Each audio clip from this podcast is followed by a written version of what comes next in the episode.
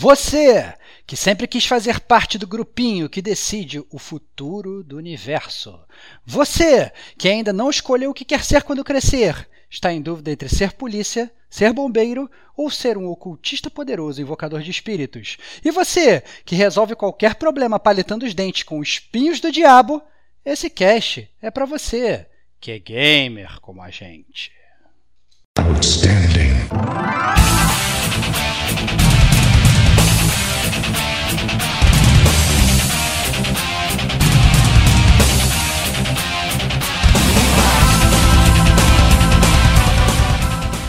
Rodrigo Estevão. Ele sai, na verdade, de uma esfera muito real e muito pé no chão, para literalmente um estalar de dedos ele se tornar uma, par uma parada totalmente etérea, né? Muito louco.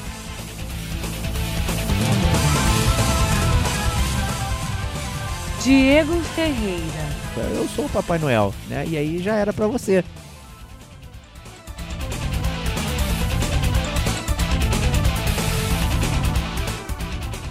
Este é o gamer como a gente.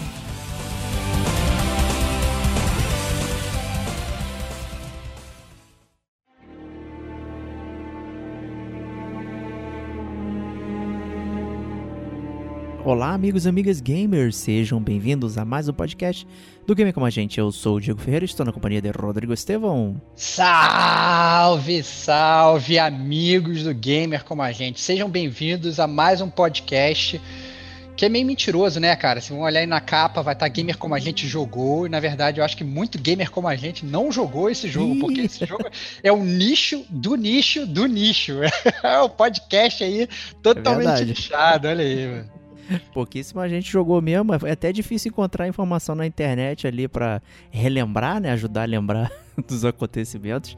Vamos falar então de The Council. Né? E esse é um jogo que a gente já abordou no Detonando Agora número 16, foi no DLC 45 que é naquele estilo de jogos de decisão, point click, né? Temos um histórico bem vasto aí, né, Stevox? É, exatamente. A gente tem um histórico vasto aí de, de podcast desse sentido, que a gente aborda, que tem assim, um gameplay mais de história até do que de gameplay em si mesmo, que a gente está acostumado, né? Então, a gente já fez o nosso podcast número 31, foi sobre o Batman da Telltale, o Life is Strange, no, no nosso podcast número 37, Until Dawn, número 41, Heavy Rain, 70, episódio 73, Beyond Two Souls, episódio 74, Detroit Become Human, episódio 90, né? É, a gente tem também o Só Eu Joguei, é, que, a, que a gente fala do que é o DLC número 29, que a gente desculpa, que é o podcast número 29, que a gente fala sobre os, é, os jogos, na verdade, de point and click, na verdade, que também são muito baseados em história. E tem, inclusive, é, vocês já podem ter escutado um pouco do Council aqui no Gamer Como a Gente, porque a gente já gravou um Detonando Agora, né? O Detonando Agora número 16 do Gamer Como a Gente, que é o DLC número 45 é, onde a gente fala, onde o Diego, na verdade, falou que ele estava jogando Sim, e tal, não é. sei o quê. Eu demorei um pouco, vocês podem ver, passaram anos até eu conseguir terminar de jogar. finalmente, esse, esse, é o meu backlog me persegue, mas finalmente eu consegui terminar de jogar o The Council e finalmente nasceu esse podcast um gamer como a gente jogou do The Council, que provavelmente só eu e o Diego jogamos. Tô até curioso para saber o tipo de feedback que a gente vai receber desse podcast. Se algum outro gamer vai ter jogado, ou talvez vai se interessar a jogar, ou talvez vai falar que não quer jogar. Né? Esse é um podcast que é, vai ser bastante peculiar da história do gamer como a gente. É curioso, né? Foi o, Detonando agora o número 16, né? A gente já tá no 33, né? Então já tem tempo mesmo, né, cara? Tem Porra. tempo mesmo, cara. Tem tempo mesmo. Eu acho que é, muito tempo se passou. Realmente esse jogo ele ficou. Eu, eu, inclusive, eu joguei esse jogo em partes até. Eu demorei para jogar esse jogo. É, é, o jogo, como, como vocês sabem, ele. Talvez não saibam, né? A gente vai falar disso um pouco mais, mais para frente, mas ele é dividido em episódios. Eu comecei a jogar, joguei o primeiro episódio, depois fui jogar o segundo episódio, literalmente meses depois, não lembrava mais de nada e tal. Não, quem são os personagens mesmo, o que estava rolando e tal, não sei o que. Foi até um pouco difícil para mim pegar. É, mas finalmente é, dei um gás e terminei. Agora a gente pode gravar, né, Diego? É isso aí. O mais interessante é que foi surpresa, né? Eu não sabia que você estava jogando e de repente você soltou essa bomba. Jogo secreto, cara. jogo, jogo secreto. secreto. Não, cara, eu tenho, eu tenho, você sabe, né? Eu tenho a minha lista de backlog de jogos que eu tenho que jogar. E eu tenho a minha lista mais especial de backlog, que é os jogos que eu tenho que jogar para gravar. Olha né? aí. Então, assim, é aquele, é aquele backlog, digamos, compulsório, que, que tá o, Pois é. Diego secretamente com a faca na minha garganta, mandando eu terminar de jogar, como é também o Fire Emblem do Switch e tal, que eu sei que o Diego ele tá com a faca no- nas minhas costas, me obrigando, e eu não, não- não parei Mas- também logo no início, né? Mas a gente Então- tá na Guerra Fria, né? Porque você faz isso com o Nier Automata, né? Então. Ah, tem Nier Automata, tem Resident Evil, tem vários jogos aí que você tá Não, pera aí, devendo Resident também, cara. Evil, no mínimo, é um ano de, de, de espera. Mas, É, ó, tem o Death Stranding também, cara. Pô, Death Pô, calma aí, Stranding. cara. Olha lá, cara, tá che... tu tá cheio de pendência também, garotão. Eu tô, Você, tá fogo. você me esfaqueia de um lado, eu te esfaqueio do outro, cara.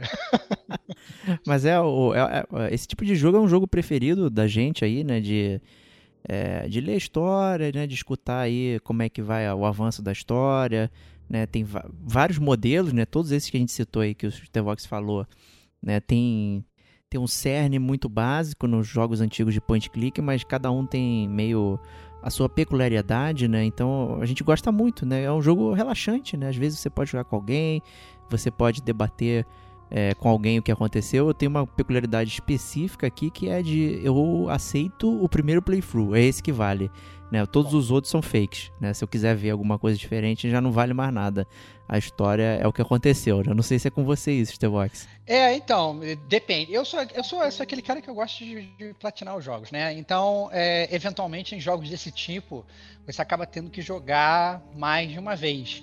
Né? É, até para ver. Eu acho que alguns jogos desse tipo valem a pena você jogar mais vezes. A gente, inclusive, comentou no Detroit, né, o podcast número 90 do Gamer Como a Gente, que para mim tem uma cena do Detroit que é a cena que vale o jogo. Mas o Diego, por exemplo, quando ele for jogar, ele não viu essa cena. Não vi, não vi. Então, assim, é, é, quem quiser escutar é- essa cena e escutar detalhes, vai escutar a zona de spoilers do Detroit, né? Então, então, assim, é, é, obviamente, aliás, pequeno disclaimer que para várias gente não fez, esse podcast também vai ter uma zona de Por spoilers, favor. né? A gente vai falar mais da jogabilidade nesse início do podcast, depois a gente vai para uma leitura da capa barra zona de spoilers para não estragar, porque como é um jogo baseado em história, né, a gente não pode spoilerizar os nossos amiguinhos gamers.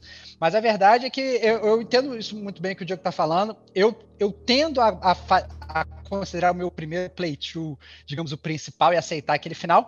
Mas eu, do mesmo jeito que você relê um livro, ou que você rejogava um, um- livro-jogo do Steve Jackson, do Ian Livingstone, para achar outros caminhos, eu Só não que vejo tem mais de problema. 35 aí, conseguiu entender isso.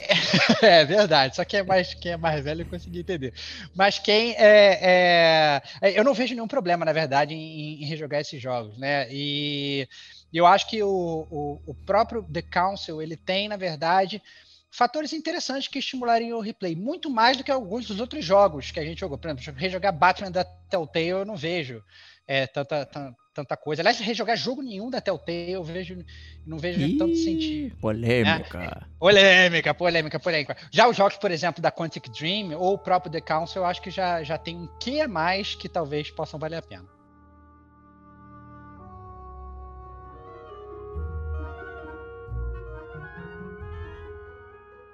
Então a gente pode migrar aqui para o nosso segundo bloco, o bloco da jogabilidade. É, que é um bloco curioso, né, para esse tipo de jogo de acompanha a história. né? Em geral você toma uma, uma- você é muito passivo, né? Você lê, ouve, né, toma decisões ou não, fica clicando em tudo quanto é lugar no mapa, né, no cenário para daquele pixel hunting, né, para achar o, o ponto exato que você precisa. No entanto, a jogabilidade de Council, eu, para mim, assim, é uma das mais elaboradas desse estilo de jogo. Tem muita coisa acontecendo ali, eu até me surpreendi, né? E eh, acho que a primeira coisa que a gente pode falar, né, que ele é um jogo de capítulo, né, que ficou, digamos, né, é, popular, vamos chamar assim, com jogos da tel- própria Telltale, com Walking Dead, De Volta para o Futuro também, né, que são jogos que são fracionados, tal qual uma- um seriado. O próprio É, Batman e que a gente citou também. o. Batman, né, o Life is Strange, é, vários jogos saíram assim. é, o, Final o próprio Fantasy VII agora. Final é Fantasy VII,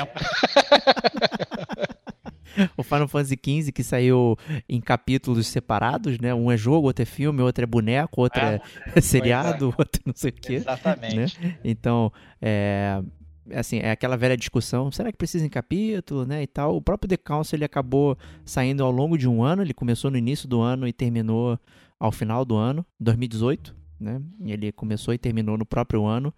É, então é sempre aquela, pô, por que eu tô esperando, né, e tal. Parece que é o tipo de coisa que é, o desenvolvedor ele vai construindo ao longo do tempo, então ele entrega o capítulo e a primeira fatia do desenvolvimento que está pronta que ele pode entregar para o player e falar, pô, isso aqui tá maneiro, você pode jogar e vai agregando aos próprios, né? Tem altos e baixos. Eu não sei se hoje eu curto mais isso em Stevox. É, eu acho que na verdade tem para tudo tem um ônus e tudo tem um bônus. Então, como você falou, eu acho que, por exemplo, o cara ele pode ir desenvolvendo o jogo aos poucos, e ele pode ir submetendo isso aos poucos ao público, né?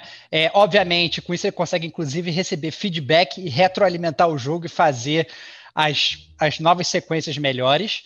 Ou isso, na verdade, pode ser inclusive pior, porque a partir do momento, quanto mais, na verdade, ele alonga esse processo de produção, às vezes as pessoas mudam de emprego, a, o cara pede, pede demissão, o, o dinheiro vai acabando, né? o dinheiro vai acabando, a equipe criativa vai embora e tal, e coisas podem acontecer no planejamento que podem, inclusive, alterar toda a rotina do jogo. Pode, inclusive, receber um feedback ruim, alterar a história no meio, virar uma história bem maluca, entendeu? Então, assim, muitas coisas podem acontecer com jogos episódicos, eu acho que tudo tem, tem, tem um ônus e um bônus bônus, né? O que a gente, o que eu acho legal saber é que em geral todos esses jogos episódicos eventualmente acabam saindo um season pass em que você ao invés de comprar, sei lá, um jogo por um episódio por 5 dólares, depois no final do jogo, sei lá, dos cinco episódios você gastou 25 dólares, às vezes você consegue um, um preço mais barato numa season pass é, e consegue todos os episódios em, em, sequência, né? Vale a pena é, salientar. Obviamente, hoje, por exemplo,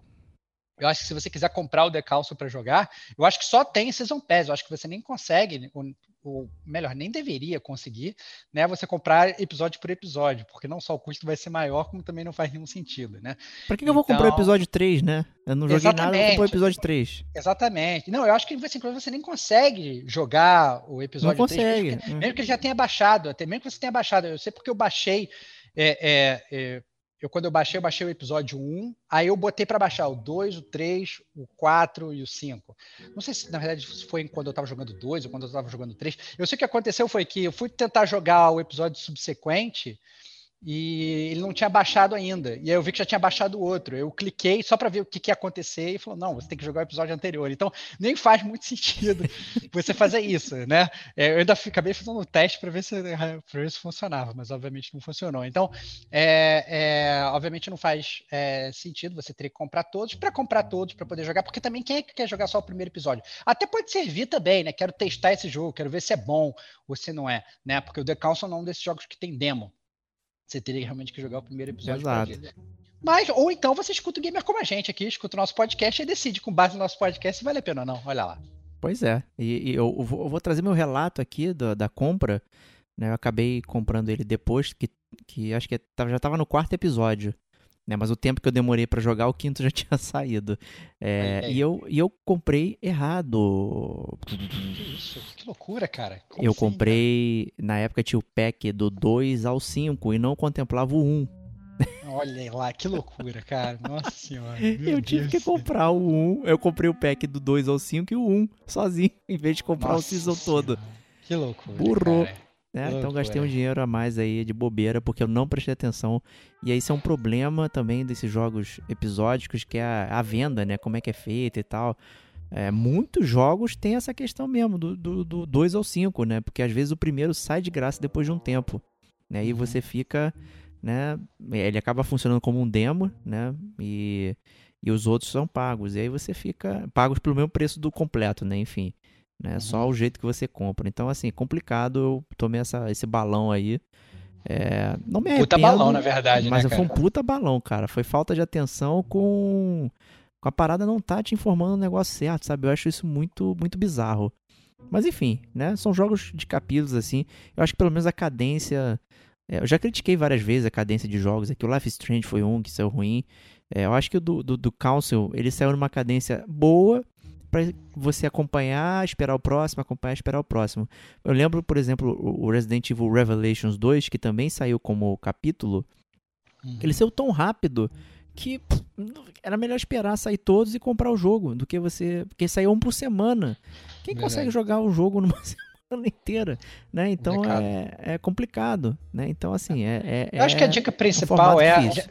A, a gente nem entrou tanto a fundo na jogabilidade, mas acho que a, a dica principal para o desenvolvedor é, cara, se você vai lançar um jogo episódico, pelo menos seja fiel ao que você se propõe também, né? Sim, Porque às vezes o cara ele, ele, ele lança o jogo com um schedule, né, com um calendário planejando, e aí começa às vezes a atrasar, começa a correr todos os problemas que eu falei, e aí a audiência também começa a ficar puta, o cara também muda de jogo, deixa o jogo pra lá, né? É, acabou que eu acabei tendo esse gap entre um episódio e outro, não foi exatamente por conta do, do episódio, porque eu já tinha lançado tudo, né? Mas ainda assim, é, é, as pessoas esquecem, inclusive, que estavam jogando e tal, né? Então Exato. é, acaba sendo um pouco complicado.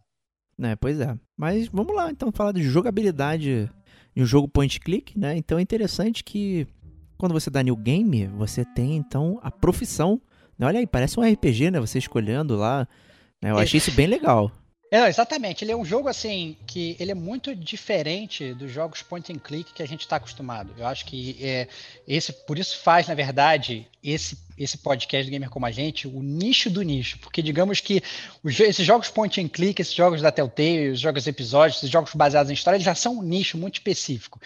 E esse, na verdade, é um nicho do nicho, porque ele é praticamente um RPG de, de point and click, porque você acaba tendo, você não escolhe a sua profissão, né, Diego? Você tem a profissão de diplomata, detetive ou ocultista, né? Como Olha na aí, verdade- difícil, profissões difíceis de você escolher, mas ao mesmo tempo, cada, ca- é, você tem, na verdade, uma grande árvore de habilidades, uma coisa que eu sei que o Diego ama, Amo. né? Que, obviamente, se você escolher, dependendo da profissão que você escolher, você já começa, digamos, predisposto a ter certas habilidades. Mas, obviamente, à medida que o jogo vai, vai prosseguindo, você consegue é, é, avançar bem em todas as habilidades, independente da sua profissão. Eu acho que essa profissão que você escolhe no início do capítulo é essencialmente para te dar, digamos, um empurrãozinho na direção de certas habilidades. Né, que, que eu acho que eu achei, inclusive, na verdade, que no início do jogo é quando você mais precisa. né? A partir do momento que você já está mais, mais para dentro do jogo, mais nos outros episódios e tudo, você já tem uma gama grande de habilidades, você não fica sentindo tanta falta de, ah, meu Deus, eu não tenho etiqueta. Então, você, você na verdade, você mais para frente, você, você consegue avançar. Só para os gamers entenderem mais ou menos, é, quando a gente fala que você tem essa árvore de habilidades, você tem todas, digamos, essas, essas é, digamos, habilidades inerentes à profissão, que você vai botando pontos de experiência, você vai evoluindo durante o jogo, são muitas. São muito mais do que qualquer, muitas vezes que muito mais RPG. Então, por exemplo, você tem na, na árvore do, do diplomata, você tem é, etiqueta, convicção política, distração e linguística. Eu achei maneiro isso. É, na, na, na árvore do, do, do, do ocultista, você tem ciência, ocultismo, manipulação, erudição e subterfúgio. E na árvore do detetive você tem questionamento, observação, psicologia, lógica e agilidade. Isso no início eu fiquei totalmente perplexo, porque você começa, sei lá, você ganha três pontos de habilidade, fala assim, ei, coloca aí. Eu falei, já era. Eu tenho 15, eu- qual a diferença entre, sei lá, entre manipulação e questionamento? Sabe, eu fiquei, eu fiquei totalmente perdido, entendeu? Eu acho que isso, obviamente, medida que você vai andando o jogo, você vai percebendo, né, o que que funciona, o que que não funciona, e por que que, na verdade, você tem tantas habilidades assim. Mas ele, de cara, ele é muito diferente de qualquer outro jogo desse estilo, né, não, Diegão? Não, eu achei isso muito legal, né? Tive essa dúvida também, caraca, o que eu vou escolher e tal, né? É, é, me lembrou muito a série Souls, né? Que o seu starting point é o... Ele não define quem você é, né? É só o jeito que você começa o jogo e depois você pode ir moldando, né? E, e, e assim como o Souls, né? Você vai tendo acréscimos exponenciais para aumentar certos status que você não está, digamos, bom, né? É a mesma coisa aqui. Então, se você escolhe um diplomata, você precisa de menos pontos para evoluir os status do diplomata. Em compensação, se você quiser comprar de ocultista de, de detetive, você pode, só que você vai gastar mais pontos. Né? Então, assim, dá para variar. E as coisas, as ações que você faz dentro do jogo, você consegue comprar bastante coisa. Né? Mas é como o Stevox falou, você vai sentindo o jogo, você vai vendo até como você gosta de, de jogar e questionar, porque ele não é um jogo, digamos, de, de ação Né? Então não é como você joga, mas é o que você fala. Né? Essas coisas que você fala, ela está determinada pelo seu status específico ali. Se é a manipulação, se é o questionamento, se é a lógica. Né? Nem sempre lógica funciona né? com alguns personagens. Né? Isso vale para muitos, muitos RPGs. Né? Então, às vezes, a emoção é melhor. Então, assim, é muito interessante é, esse starting point do jogo que é, você acha que te define, mas não te define. Mas é, é, interessante que ele também limita o quanto você pode explorar as outras abas, né? Porque você cada vez precisa de mais pontos para consumir a, as habilidades das outras árvores. Então assim, eu achei isso bem legal e é um primeiro ponto para forçar você a experimentar o jogo de outra forma, né, Starbox? Exatamente, é o que a gente estava falando e por isso, inclusive, que eu fiz questão de falar que o The Council é um jogo que vale o replay, porque na verdade você jogando seus pontos de habilidade em outras habilidades, porque você, a verdade é que você não vai meio que conseguir maximizar tudo, entendeu? É, inclusive nem sei se vale a pena você maximizar vale. tudo, é. né? É, é, não vale a pena você fazer aquele cara all around que ele é bom em tudo, porque você não consegue, então no final das contas você vai ficar sendo não, não tão bom, vai, vai tentar ser bom em tudo, não vai ser bom em nada, né? Então vale ao mesmo tempo que você vai construindo seu personagem, você vai indo em direção a certas habilidades, depois você joga de novo, que bem ou mal é um jogo curto, né? É, você não vai, você não vai perder nada. Mas, obviamente, a pergunta principal é com tantas habilidades, o que, que você faz com essas habilidades? Que aí entra direto no gameplay do jogo, né? Porque como o Diego estava falando, e ele mencionou outros personagens aí que a gente vai citar mais na frente na zona de spoilers, né? É, esse é um jogo onde todos os combates, é, que eles inclusive chamam de confrontations no jogo, eles são conversas. Olha então, aí, hein? Esse, é um jogo de bate-papo, né? Então, você está conversando com os personagens e você está sempre é, você tá, tem sempre quatro, cinco opções de, de, de, de fala para com, com, com, os personagens que você está dialogando. E todos os personagens como se estivesse jogando papel, pedra, papel e tesoura com os caras, entendeu? Ah, não, ele pode ser fraco em política, mas ele é muito bom em, em manipulação, o que quer que seja. Né? Então você tem que ir aos poucos utilizando as suas armas para tentar ir dobrando os personagens da melhor forma possível. Né? Então é muito divertido porque são literalmente batalhas verbais que você enfrenta ao longo do jogo todo, né? É muito muito diferente do que a gente inclusive está acostumado, né? Você vai literalmente só batendo papo, ou seja, a galera que não gosta de conversar, a galera que não gosta de eventualmente ler um texto ou outro, eu acho que essa galera ela vai perder grande parte do fascínio por esse jogo, porque esse é um jogo que você não vai ter que, que que pular plataforma, você não vai ter que matar ninguém. Pelo contrário, você vai ter que descobrir o que está acontecendo ali. Acaba sendo um jogo mais ou menos de mistério, né? E um jogo de manipulação que você vai resolvendo à medida que você vai conversando com, com diversos personagens, né, Bate? Não, o, eu faço a referência direta ao Life is Strange Before the Storm, que a gente já fez até DLC também, detonando agora, que ele tinha esse esquema de batalha verbal, né? A, a, a Chloe tinha lá que debater com, com os outros personagens, mas eu achei muito simplório. Esse aqui é já mais interessante porque ele explora as características, então você precisa descobrir que fulano de tal é, tem a fraqueza. Então, se você der um, um papo suave ali, ele vai cair na tua conversa e vai dizer o que você precisa saber. Ou então, né, você vai tentar de, dar esse papo suave, só que ele é né, uma pessoa estoica, ele não vai cair né, nessa conversinha mole. Né? Então é interessante que você, dependendo da sua estatística e dependendo do que você está usando ali com, com, com o cara, né? com o seu adversário, vai gerar respostas diferentes. Né? Então é muito interessante é, essa parada. Eu achei isso muito único. Né? E como o Stevox falou, quando chega lá no, no, embate, não tem duas escolhas, tem várias. Né? Então você tem que Exatamente. ler, é, entender o subtexto, pensar muito bem. Então é um jogo que exige da língua inglesa, infelizmente, porque não tem português. É, e fica esse disclaimer aí. Então você tem que ler o que está escrito ali e saber: será que isso aqui é uma ironia? Será que isso aqui ele está tentando manipular e tal? Então é muito sutil e interessante. É um desafio até pra gente, como, como player, saber: caraca, o que, que eu vou falar nesse momento? Porque quando você encontra um personagem, você não sabe qual é a fraqueza dele. Então você vai explorando isso e você vai descobrindo ao longo do jogo. Né? Às vezes você fala uma besteira e, e pum, a pessoa, opa, isso aqui é, é a pessoa é uma... ou, cai, ou cai na sua besteira e você descobre que ele é uma, uma, uma, é uma fraqueza do personagem, ou pelo contrário, você falou É. uma besteira, o cara fala, ô garotão, tu acha que eu vou cair na tua besteira? É. E aí você saca que esse, na verdade, é um ponto forte do cara. Isso, na verdade, é até legal, né, Diego? Porque o jogo, a qualquer momento, você entra no menu e aí você tem como se fosse assim uma cartinha de cada Sim, personagem sim, que você sim. encontra, um perfil, que ele não só fala daquele personagem, como também ele já vai assinalando. Olha, desse personagem aqui você já descobriu o ponto fraco.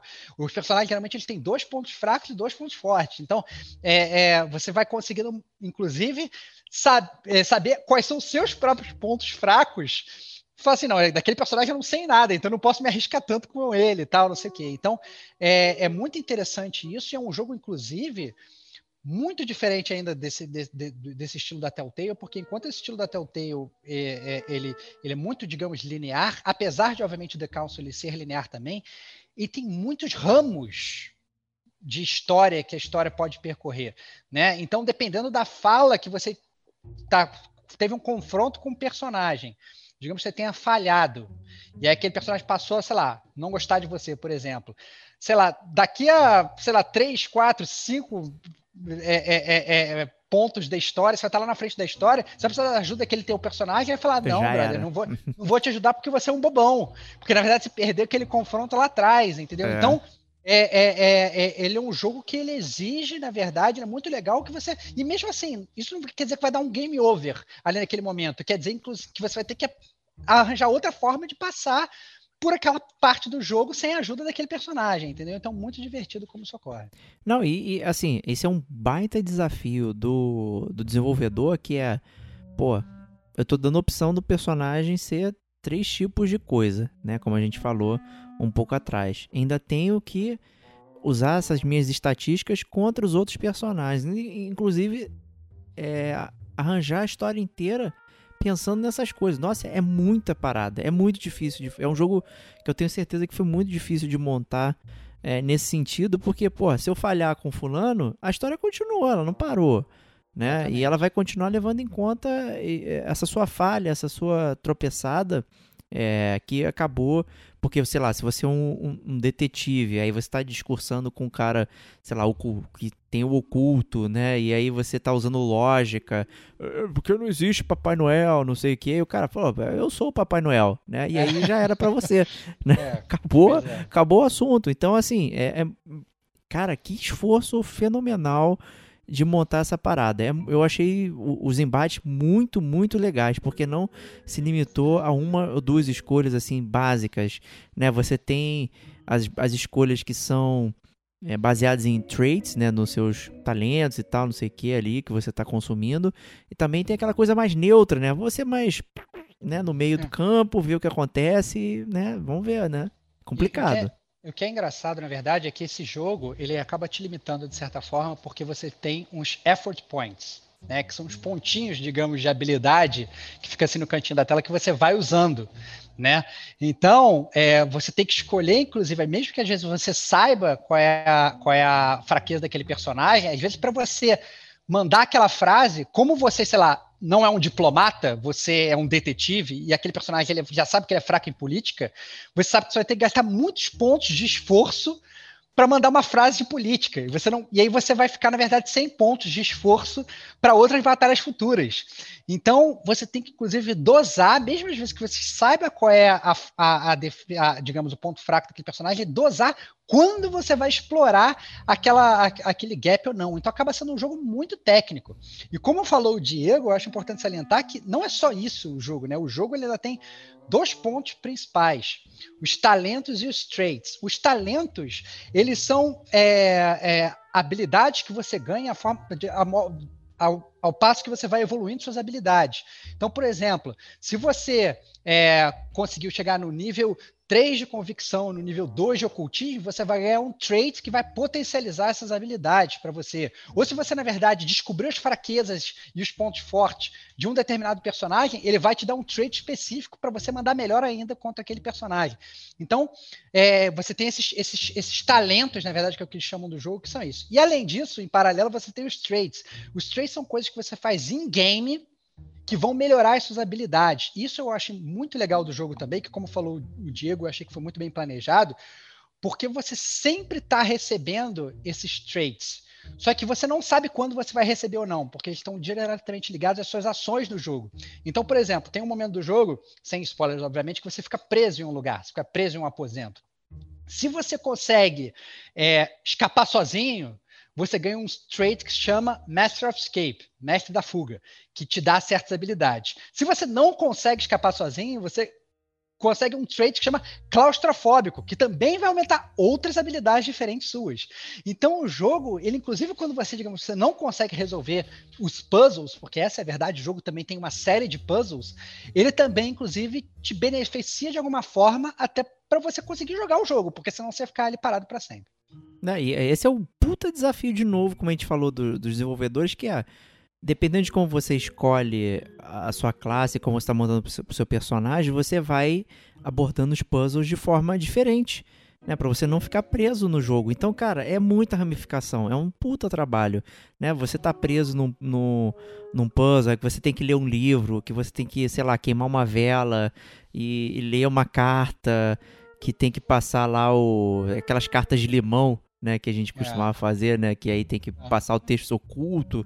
Às vezes você não vê, você não tem essa parada. Você, como pessoa, né, o pessoa humana, você sabe que tem ali, mas o seu personagem ele não consegue ver porque ele não está versado nessas artes. E aí você fica preso ali, você tem que usar outra habilidade para poder escapar. Então você tem que explorar o cenário, olhar e ver como adaptar a sua habilidade para poder resolver aquele quebra-cabeça. Então é, é, é, é deveras interessante.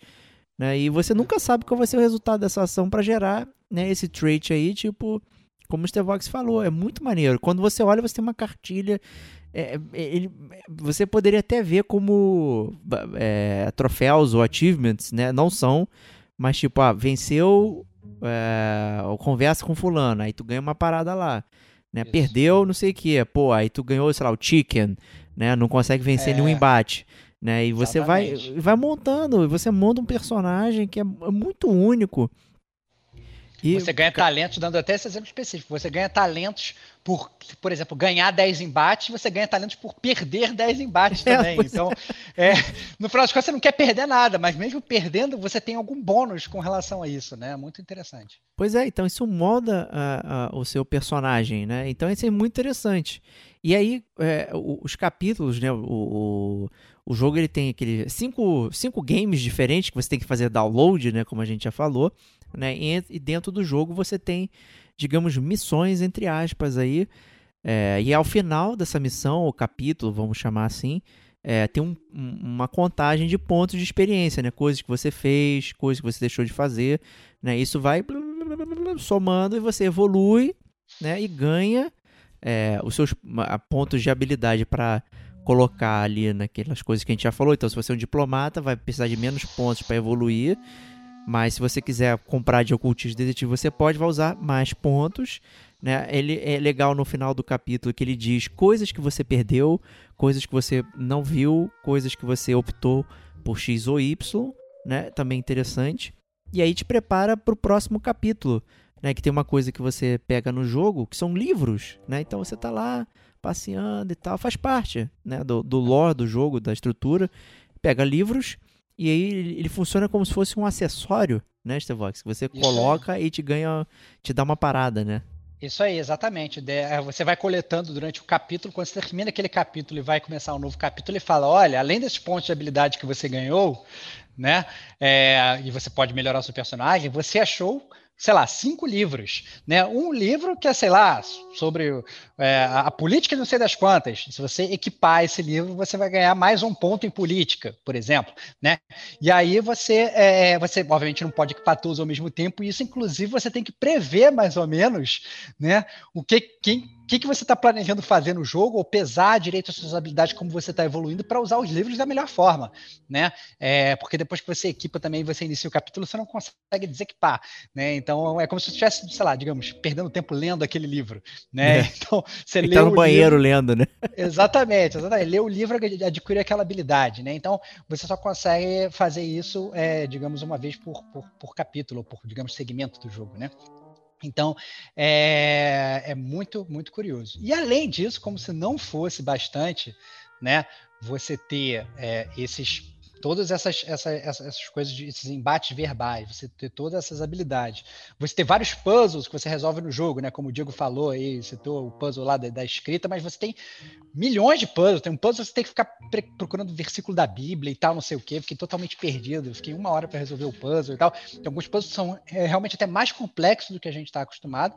Além disso, você tem itens que você pode usar durante o jogo que ele eles meio que te ajudam no teu gameplay. Então, você tem essencialmente quatro itens. Um é o espinho do diabo, que ele, na verdade, se você usa ele nesses embates, ele revela em um segmento só de conversa os pontos fracos os pontos fortes dos teus adversários. Você tem a geleia real, que ela recupera dois pontos de esforço. Então, como eu falei, para tudo que você faz no jogo, você precisa de ponto de esforço. Então, se você dá, dá uma habilitada nessa geleia, você, é, você ganha, você ganha e recupera pontos de esforço. Você tem a Carmelite Water, é a água de carmelita, que na verdade, quando você usa, a sua próxima ação ela não tem custo, você não gasta seus pontos de esforço. E você tem o Elixir de Ouro, que ele remove status negativos, que isso também tem no jogo. Às vezes, digamos, você tá, sei lá, você invadiu o quarto de uma pessoa, você está pesquisando alguma coisa aqui, de repente a pessoa abre a porta e pega você no flagra e entra num embate verbal com você. O que você estava fazendo aqui?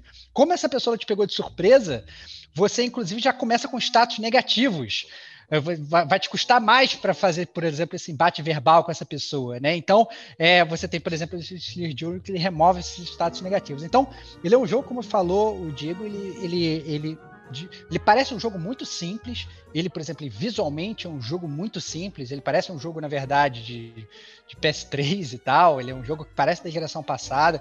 Você vê que os gráficos não são uma maravilha. Você, você tem que usar bastante da sua imaginação. Sei lá, o cara ele pega uma espada gigantesca e vai levar para um outro lado para completar um puzzle, mas ele pega a espada, a espada desaparece. Ele chega no outro lado, a espada aparece na mão dele, né? Ele fala sem a boca se mexer às vezes. Então assim, é um jogo que ele visualmente ele pode ser pode parecer muito aquém do que a gente está acostumado, mas como bem falou o Diego, no background dele, na forma como o jogo ele foi desenhado, nessas escolhas, ele tem, ele tem uma árvore tão grande de habilidades que para ele funcionar bem, com certeza, é, necessitou de bastante tutano por parte dos desenvolvedores. Né, pois é, é eu adorei essa parte de itens também, né, de você é, bem bem colocar esse negócio do esforço, que é muito legal, que você tem a estafa mental, né? Você começa a usar, usar, usar, usar. É, até o jogo te recompensa se você não usar os seus pontos de, de, esforço. Você pode terminar o capítulo sem usar nenhum item, nenhum ponto de esforço, porque você está usando lá as suas habilidades naturais, né? Isso. Que você acaba usando uh, os pontos de esforço quando você tem, é, quando você precisa ir além do que você, você esforça. Tem. Você, você se esforça, esforça né? Então é. isso é muito interessante. Quando você precisa se esforçar para fazer algo, para realizar, é, ele gasta essas paradas, enquanto que você naturalmente pode utilizar outras habilidades. Então ele, ele é, é, um jogo, né? Tipo, ah, se você, você é natural em, sei lá, em lógica, né? Mas se você quiser fazer etiqueta, né? Etiqueta da mesa, né? Fulano é, tá, tá mais estranho ali na mesa e tal, não sei o que. Você vai gastar um esforço para perceber aquilo né? Mas aí você pode recuperar isso através de um item, né? Então é, é aquele peso, né? Os itens estão espalhados no cenário, mas eles não são é, infinitos, eles são finitos. Né? Então, assim, você. E, e, você tem um inventário limitado, você só pode ter, acho que quatro de cada. Cinco. Cinco, cinco de cada. Cinco de cada, então, assim, é, não é fácil, então você tem que gerenciar a quantidade máxima, quanto que você pega, né? Então, assim, isso é tudo muito, muito, muito legal. Adorei essa, essa questão do item aí é, é, e do esforço. Achei sensacional. Curti muito, muito.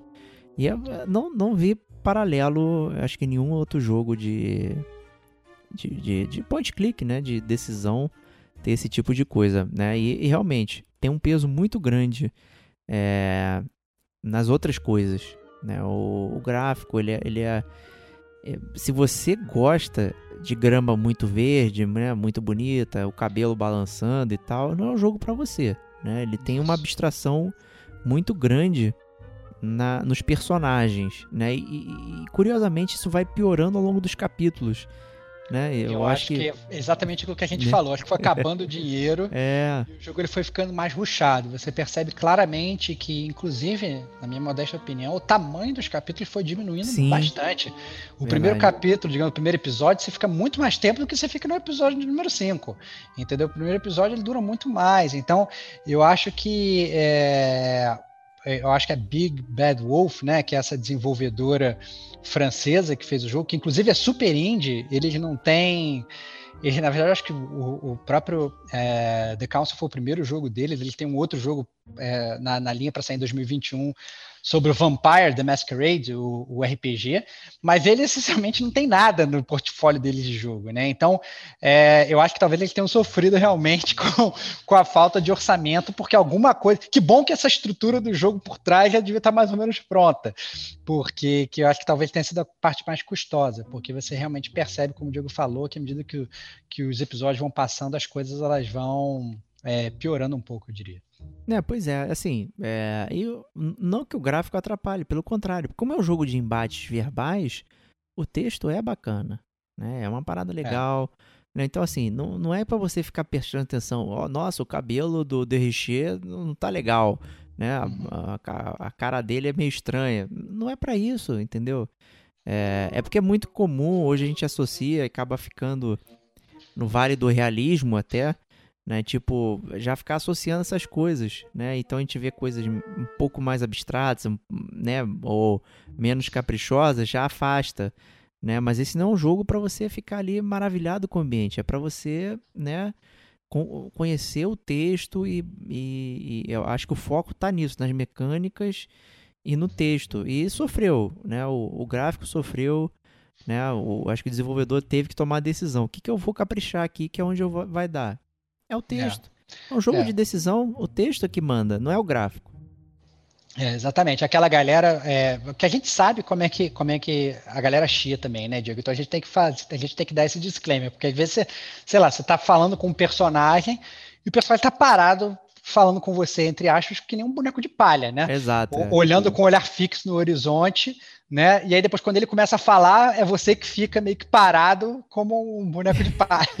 então assim, acaba é, realmente você tem que jogar esse jogo como se graficamente fosse um jogo da última geração, mas eu acho que talvez o ideal seja realmente encarar o jogo pelo que ele é, porque ele é, ele é um jogo indie, né, Diego? Ele acaba sendo É, tendo, exato. É. Digamos esse esse é, essa batuta e essa, essa coisa de, ah, não, um jogo point and click, vou fazer paralelos com Quantic Dream, seus seu Detroit. Nossa, é sacanagem fazer esse comparativo até. Né? Não tem nem como comparar, né? Que são tipos de investimento completamente diferentes, né? Tipos de jogos completamente diferentes. E, e obviamente, o, os gamers que forem dar, dar uma olhada já, já saibam disso antes de entrar, né? Porque ocorre uma movimentação do personagem. Que já, a gente já, já teve críticas assim, como a gente. Ah, não, mas esse personagem aqui ele desliza enquanto ele anda, brother. Esse não é o foco desse jogo, né? Vai ter Exato. muito gráfico, às vezes, que vai dar aquela pixelada, aquela estourada e tal. Os, o próprio cenário é um cenário que não muda muito, é um cenário bem fixo e fica meio que contido num lugar, né? A gente vai falar isso mais na zona de spoilers. Então, para o gamer entender isso também antes de pegar o jogo. É, é, você curte o jogo, né, apesar dessas coisas, né, e não, isso. né... Ah, por causa dessas coisas. Não por causa tem... dessas coisas. É, isso aí, isso aí, isso aí. Exatamente. É, como a gente vive uma era muito visual, né? Acho que o videogame ele deixou de ser mais abstração, como a gente já brincou. Né? Tipo, o Atari e o Batman eram um quadrado. O Super-Homem também é um quadrado. Né? E hoje né, não é isso. É, então a gente tem uma, uma questão muito visual que está acabando com a nossa abstração nas coisas. Né? E o foco é, no que está sendo entregue. Né? Então o The Council ele não está entregando uma coisa visual, ele está entregando texto né, que está representado visualmente não tão bem, mas o texto ele está muito bem coerente, né, e com todas essas coisas que a gente já falou de jogabilidade, que são muito únicas no, no, no quesito de jogos é, desse tipo, né, de decisão.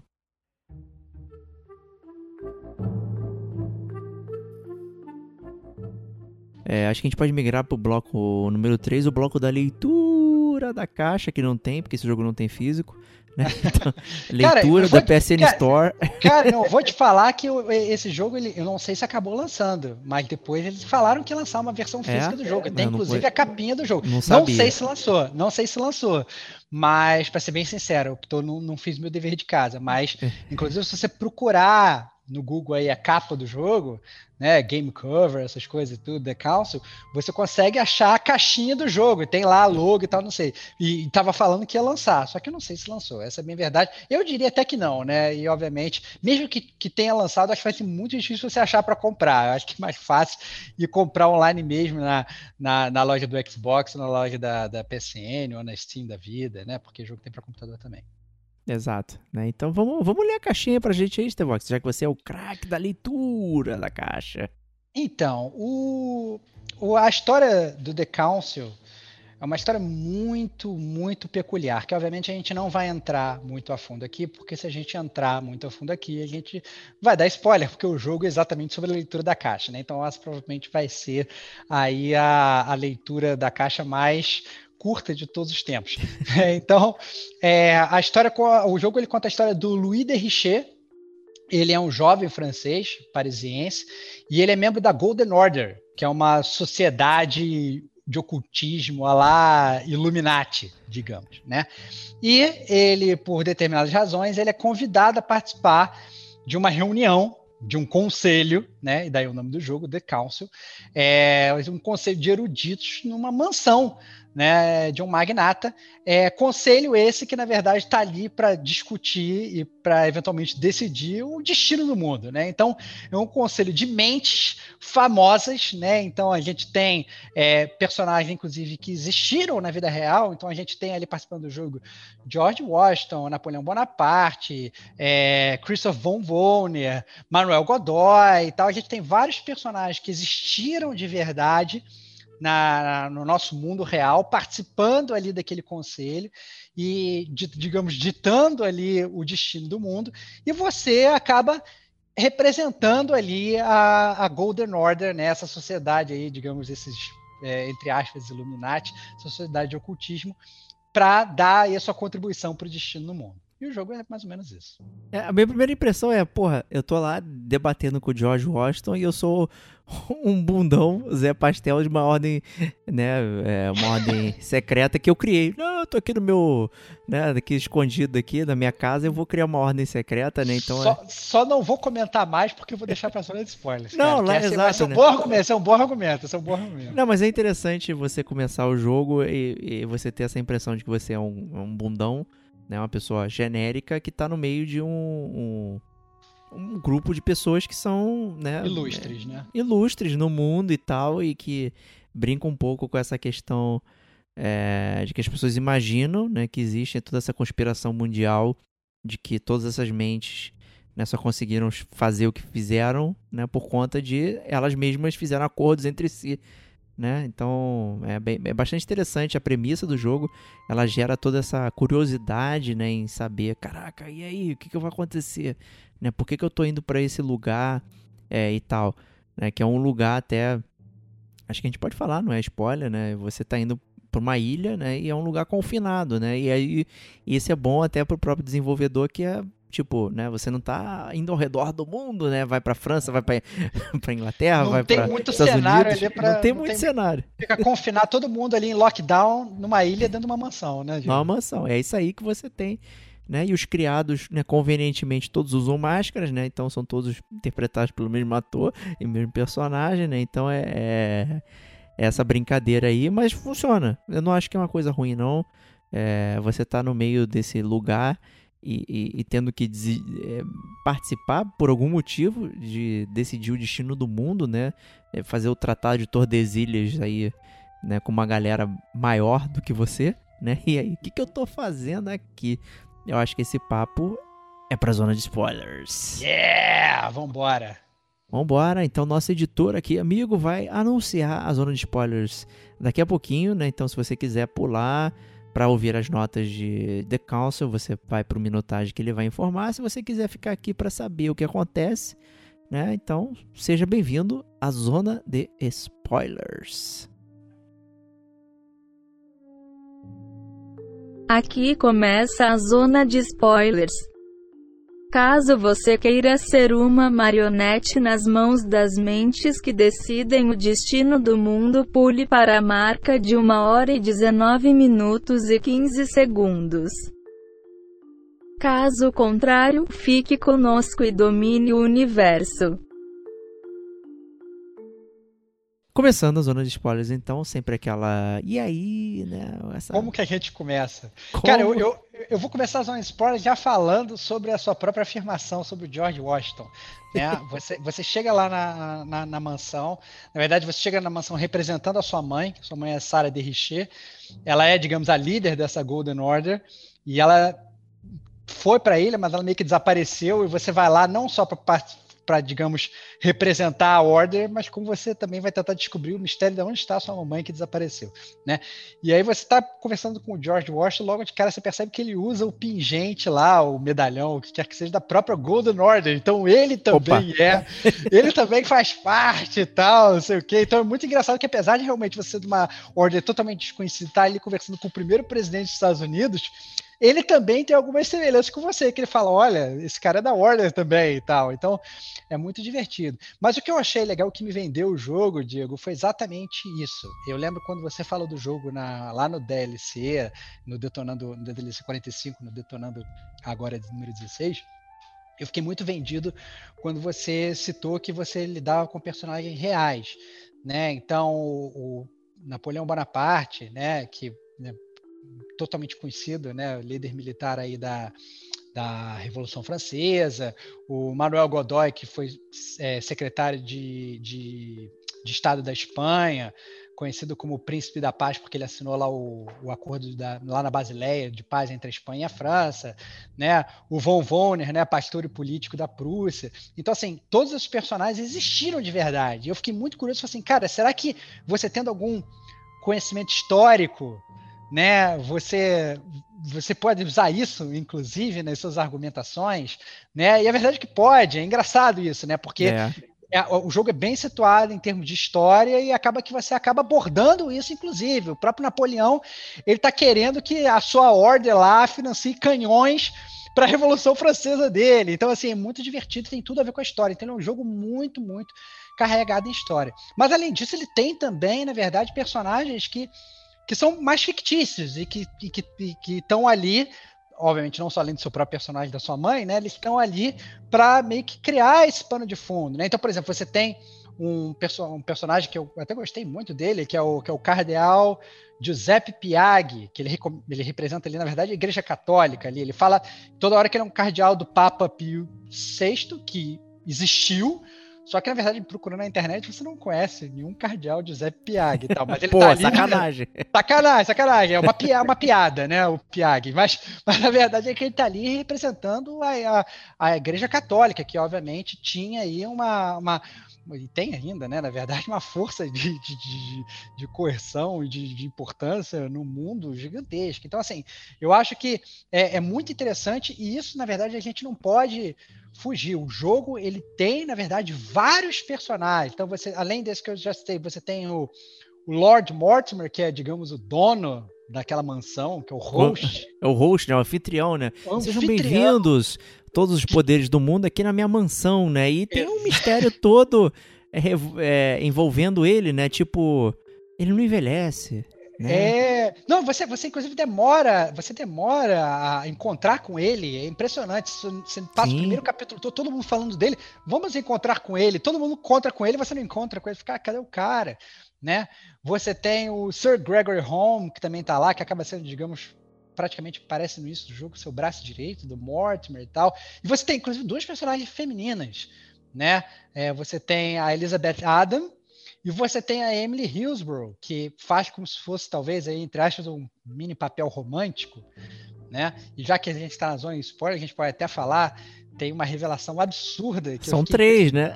É, são três mulheres, porque a Emily ela tem uma irmã gêmea, que é a Emma, né? E, a, e as duas estão ali, na verdade, elas fazem aquele, aquele, aquele negócio do, do truque de mestre lá. Como é o nome daquele filme? Eu esqueci o nome daquele filme que tem o Batman. É... O truque de mestre, acertou certíssimo. Truque de mestre, esse mesmo? Então. Hugh então... Jackman e Christian Bale. É, exatamente. Que o Christian Bale tem uma jogada dessa também e tal. A Emily, ela tem essa jogada, que ela, que ela, ela coexiste com a irmã, só que ninguém sabe que as duas são, são irmãs gêmeas e todo mundo acha que é uma pessoa só e tal. E, inclusive, a, a, a, a elas têm cartas diferentes e tal. Uma aconteceu uma coisa com uma, com, com uma, você tem que descobrir o que aconteceu e tal. Você tem flash. Nossa, é uma confusão e é super divertido à medida que isso vai prosseguindo durante o jogo, você vai desvendando esses submistérios, né? Porque você chega lá com uma missão, mas à medida que o jogo vai avançando, você vai tendo várias outras missões, né, Diego? Não, pois é, o início do jogo até ele demonstra que existe um, um pé no ocultismo, né? Então tem um livro lá misterioso, né? Não sei o que. Você tem lá a mãe dele lá. É a vovó que parece a McGonagall do Harry Potter, né? Verdade. Tem uma, uma semelhança muito, muito interessante ali né? E, e você começa num jogo relativamente prosaico, né? Tem então uma coisa que é, é conspiracionista, então, né? Os poderes do mundo se, se, né, se juntam aqui para tomar chá na casa né, desse rapaz que você não conhece, né? E, e sua mãe desapareceu vindo para essa ilha também. E aí, né? Vamos descobrir. E aconteceu. E aí, né? Uh, então tem uma brincadeira que, que vai crescendo, que é o ocultismo ali, que, que hum, até próximo do final do capítulo 1 ali você tem um assassinato, né? E aí é, tem... tem um assassinato na casa. Aí já ficam vários outros mistérios, né, Diego? Além. É, nossa, essas coisas foi a parte que eu mais adorei, cara, do jogo, muito honestamente. Bom, muito bom. Não, eu diria que, na verdade, o jogo, ele claramente, ele. Já que a gente tá nos anos a gente pode falar, ele é dividido em duas partes. Eu acho que o primeiro, o segundo e o terceiro episódio eles tratam de um tema que é o tema de, digamos, daquele conselho em si, do que, que aquele conselho está decidindo, das decisões políticas totalmente arbitrárias sobre fatos reais que ocorreram na nossa sociedade. Nova Orleans é, é minha, hein? Vende exatamente, mim. Exatamente, Então, assim, os caras, eles ficam, eles ficam discutindo coisas reais que existiram na sociedade, é, com personagens reais e tudo. E, além disso, você tem que descobrir onde está sua mãe, você tem um assassinato, que, inclusive, o pessoal às vezes fica até meio suspeito de você? Será que foi você que assassinou e tal? Não sei o que. Você tem que a cena do provar. crime é grotesca ali, né? Do, do assassinato. Porra, tu fica investigando. É horrível. Exatamente, tem que investigar e tem que. Aí vira praticamente que jogos de detetive mesmo. Você vai coletando pistas, você vai interrogando todas as pessoas que estão ali na casa naquele confinamento e tal, não sei o quê. Então, esses são os primeiros três, três digamos, episódios do jogo. Só que aí no final do terceiro episódio, que acaba justamente é, meio que coincidindo com o reencontro de você com a sua mãe, você descobre onde é que ela estava ali na casa escondida. O jogo ele dá uma uma virada uma completa, dá uma guinada completa, ele dá uma guinada de 180 graus. Ele estava indo para um lado, ele passa aí para outro lado completamente diferente, que ele abraça realmente esse negócio do oculto e espiritual, né, Diego? Que passa a ter é, demônios no jogo. Nossa, só... isso eu não esperava. Foi uma surpresa para mim, cara. É, porque a, sua mãe ela vira para você e fala assim: não, olha, você tem que, tem que me ajudar, porque na verdade, é, todos. É, é o Lord Mortimer, na verdade, ele é um demônio. E, e existem demônios entre nós que possuem o, possui os corpos das pessoas e tal, não sei o quê. E aí depois que você vai botar o cara na parede, o cara fala, é verdade, sou o mesmo, e você, meu filho, é um demônio Nossa, também. isso foi... E aí, e aí vai... Tá, tá, tá, você tem aquele negócio. E aí, inclusive, você consegue habilidades novas. Né? O jogo, inclusive, o gameplay muda completamente, porque você, depois que você se dá tem consciência que você é um demônio, você consegue ter o poder de entrar no corpo das pessoas, você consegue ler a mente das pessoas descobrir o que elas estão pensando, inclusive contra-argumentar os argumentos dela, porque você já sabe o que elas estão pensando. Assim, o jogo ele fica. É, ele muda completamente, né? Ele parte, ele sai, na verdade, de uma esfera muito real e muito pé no chão, para literalmente um estalar de dedos ele se tornar uma, par uma parada totalmente etérea, né? Muito louco. Eu achei isso, assim, eu, eu, tal qual o Batman Telltale 1 que a gente começou, né, e falou, pô, até o episódio 2,5, 3 ali, caraca, tava numa ascendente incrível. E aí, né, acontece um negócio que quebra quebra corrente, né? Na, na, e eu confesso que isso me destruiu um, pro, um pouco, porque tava aquele crescendo, você é um cara mundano, tenta, se metendo em ocultismo, aprendendo, aprendendo, é. muitos mistérios, qual foi esse assassinato, por que aconteceu isso e tal, uh, o que, que as pessoas que estão lá sabem, não sabem, não sei o que, e de repente você ah, não, você é um demônio também. Valeu, galera. Aí tu, porra, maluco, que, que, que loucura é essa, cara? Eu fiquei muito chateado em saber que eu era um, um, um cara super poderoso. Né? E o é jogo até coloca na sua mão de você decidir exatamente que tipo de pessoa você vai ser como um demônio, né? É. Mas eu achei isso um, uma mudança de eventos muito, muito estranha que, que descaracterizou um pouco que construiu na maior parte do jogo. Que se você coloca ali os três primeiros episódios, eles são muito maiores que os dois últimos, né? Muito Principalmente mais. o último. Né? É, não, é, é assim, é, literalmente parece que foi bem ruchado, né? Eles ficam bastante tempo no início. Óbvio que qualquer episódio você pode ruxar, porque, sei lá, o jogo é sobre conversa. Se você não, não parar para conversar com as pessoas, acabou. O jogo, acaba, o jogo acaba muito rápido, né? E provavelmente de um jeito não não muito bom para você. Então, então o jogo, na verdade, ele, ele começa super bem sedimentado, né? Falando sobre como funcionam os personagens, sobre a sua relação com eles, sobre você construindo, inclusive, alianças ou não. Sim, é, né? Tomando é. partidos ou não em determinadas coisas. E aí, do nada, ele fala: Não, olha só, você é um demônio, a, a sua mãe também era um demônio. É, você é filho do Lord Mortimer, a sua mãe também é filha do Lord Mortimer. Na verdade, ela foi tipo cast out, foi isolada, o cara meio que deserdou Nossa. ela e tal, não sei o quê. Fica uma loucura, fica você fica entrando na mente das pessoas, né? E aí eu achei muito estranho, porque eu acho que ocorre o que para mim foi a pior coisa do jogo, é que começa a ter umas quebras de roteiro, que eu acho que essa, essa guinada ela acabou sendo acompanhada sobre coisas que é, coisas que para mim não fizeram nenhum sentido, porque a partir dos três primeiros episódios eles me pareciam muito bem linkados no sentido de você fazia certas coisas, você alimentava certas alianças ou não, e isso impactando nas coisas que você fazia.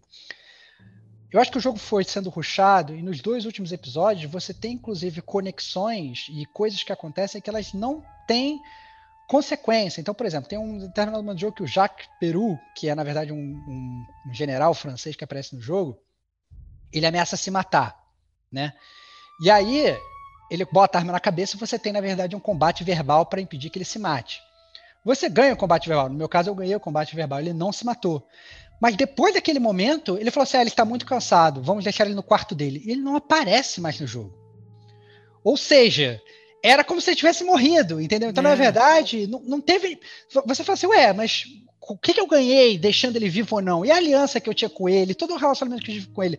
Não, não importa, porque não, na verdade não importa ele, se ele morreu ou não. No final vai ser só mais uma linha de diálogo. Então, eu acho que no final, do meio para o final do jogo, eu acho que esses buracos de roteiro, eu acho que eles ficaram cada vez mais evidentes, entendeu? Você conseguia é. coisas e você não sabia nem por que, que você estava conseguindo. Então, eu acho que o jogo ele foi muito bem construído na primeira metade, mas na segunda metade ele acabou que ele foi meio que decaindo absurdamente, infelizmente. Decaiu.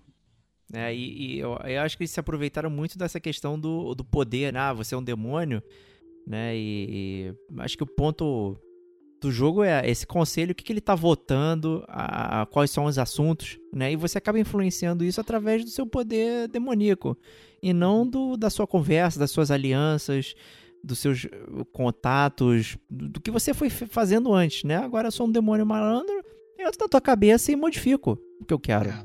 E acabou. É. Não, literalmente, é. eu, eu, entro na sua cabeça, eu tomo controle do seu corpo, eu vou lá e eu convenço um outro cara usando é. o teu corpo, né?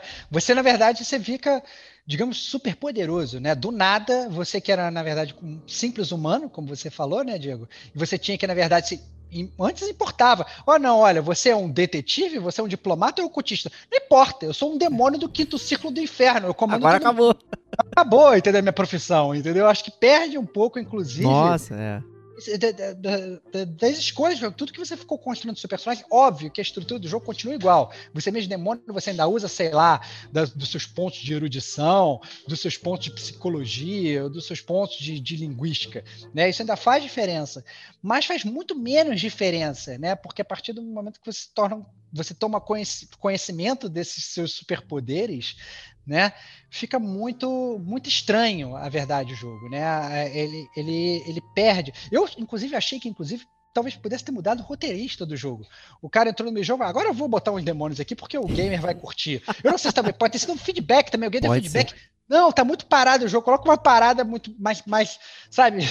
Não tem nada de ocultismo uma... acontecendo, né? Pentagrama não basta. Exatamente, vamos botar um demônio. Entendeu? Então, assim, eu acho que, eu não sei, se foi uma retroalimentação que cagou o jogo, eu não sei se o desenvolvedor mudou, eu não sei se acabou o orçamento e por conta disso eles tiveram que ruxar o jogo para isso eles, sei lá, tiveram que mudar o jogo. Cara, eu acho que é o capítulo 4, episódio 4, você fica o episódio 4 todo procurando lá a ponta da lança de que matou Jesus Cristo, que está no subsolo, que você pode usar essa ponta da lança depois para matar um dos demônios, na verdade, que você tem que tomar partido, se você vai ficar do lado do Lord Mortimer ou do irmão dele, que é o, que é o Sir Greg, que os dois são demônios, né? E depois você descobre ainda que tem o pai dos dois, que é o Azarel, Azarral, Azagal, sei lá qual é o nome do cara, é, que é o, é o Assahel, Assahel, sei lá, sei lá qual é o nome do cara. Assahel. É, então, que é, que é, o super demônio que deu, que criou aquela família, inclusive. Inclusive ele cita, não, nós somos uma família de demônios, mas existem outras famílias de demônios no mundo. E pum, isso morre também, sabe? Eles criam várias expectativas. Fica muito várias... complexo, né? Fica muito complexo, entendeu? Assim, eles criam. Eu acho que eles se atropelam no próprio roteiro que eles criaram. Eles criam um roteiro muito complexo para dois episódios ao mesmo tempo. Ah, o que você faz nesses dois episódios é muito ruchado. Então, nem as partes, coisas complexas que eles criam, eles conseguem abordar. Então, fica realmente muito estranho e, e, esse final de jogo. Né? Pois é, eu tava curtindo tanto esse mistério. Cara, quem é o Lord Mortimer? Por que, que ele consegue juntar é, personalidades do mundo para decidir coisas que estão acontecendo? É, ao mesmo tempo que você acaba descobrindo relatos de que o Lord Mortimer já existia antes, né? Já, já tinha essas coisas acontecendo. Isso era esse é mistério legal, né, cara? Não, olha, isso é legal, porque em determinado momento, logo no início do jogo, você consegue entrar, digamos, no estúdio secreto do Lord Mortimer. Aí você entra lá, aí você descobre que o cara tem um vaso que em teoria seria a caixa de Pandora. Você descobre que o cara tem a coroa de César. Você descobre que o cara tem vários itens que, ele que foram colecionados ao longo da história. Aí você vai pega o livro lá dele dos descendentes, todos têm o mesmo nome. Aí você começa a investigar, o que, que é esse cara? O cara é fantasma voador, entendeu? Que ele dá o mesmo nome pro próprio filho. você tem inclusive essa discussão de você meio que decidir o que acontece. E no final das contas você descobre que não, o cara realmente é um demônio que ele vai transferindo a consciência dele para vários corpos e tal, não sei o quê. Ele, tá ele mesmo tem o filho, ele, ele, tem filho, ele vai. Sabe, é, é, muito louco, é muito louco. Então, assim, eu acho que, que che chegou num ponto que a, o roteiro tá vendo para um negócio tão maneiro, né? E, e eu acho que ele, eles resolveram, de um determinado ponto do jogo, abandonar tudo que é real e mergulhar com tudo no que é irreal. E aí o jogo ficou totalmente sem pé nem cabeça. É, você chega lá no absurdo, né? No absurdo. É, porque antes os puzzles, como você mesmo citou no início do cast, os puzzles são bem digamos, humanos. Você tem que descobrir uma mensagem. Aí você, sei lá, a mensagem está escrita com tinta invisível. Você tem que pegar limão, e você tem que pegar. Você vê que tem limão lá fora, você tem que pegar fogo, você coloca ali aquele fogo ali, você desvenda. Ah, não, você tem. Que é, ah, lá em Indiana Jones, você tem pista nos quadros. Isso, é, nossa, usar, achei maneiro isso. Eu curti aí você tem que, aí você tem que Você tem que olhar os quadros, aí com os quadros você vai achar a numeração, a numeração você vai abrir a porta. Cara, no final do jogo, você tá. Você entra numa quinta dimensão. Você, na verdade, começa a ver umas imagens voando e você tem que criar uma linha temporal entre as imagens para descobrir quem entrou na mente de quem, em qual momento. Sabe? Assim, fica uns puzzles que até o próprio puzzle ele fica muito etéreo, ele fica pouco humano, entendeu? E aí quebra mais ainda a história. Você tá, tá querendo botar os pés no chão e o jogo não te deixa botar os pés no chão, entendeu? Então é muito complicado nesse sentido. Fiquei bastante triste também. Acho que a gente meio que acabou combinando nisso, né? Sim, é, é. Pois é. E, e, que é curioso que combinou também com o final do Life is Strange, né? Como sempre, eu tenho que dar spoiler de outro jogo, né? Olha lá, cara, que loucura. Escutem o... o... podcast do Life is Strange do Gamer Como a Gente. É um Mas o capítulo 5 do Life is Strange é muito semelhante em, em termos do The Council, em quebrar exatamente a estrutura de jogo que estava acontecendo, né? Ter é. essa questão mais eterna. Não que tenha demônios no Life is Strange, né? Eu acho que isso a gente é. pode falar. Mas ele quebra muito a estrutura de jogo que você vinha acontecendo e vira outra parada. Né? Fica uma coisa etérea, uma coisa de, de, de sonho.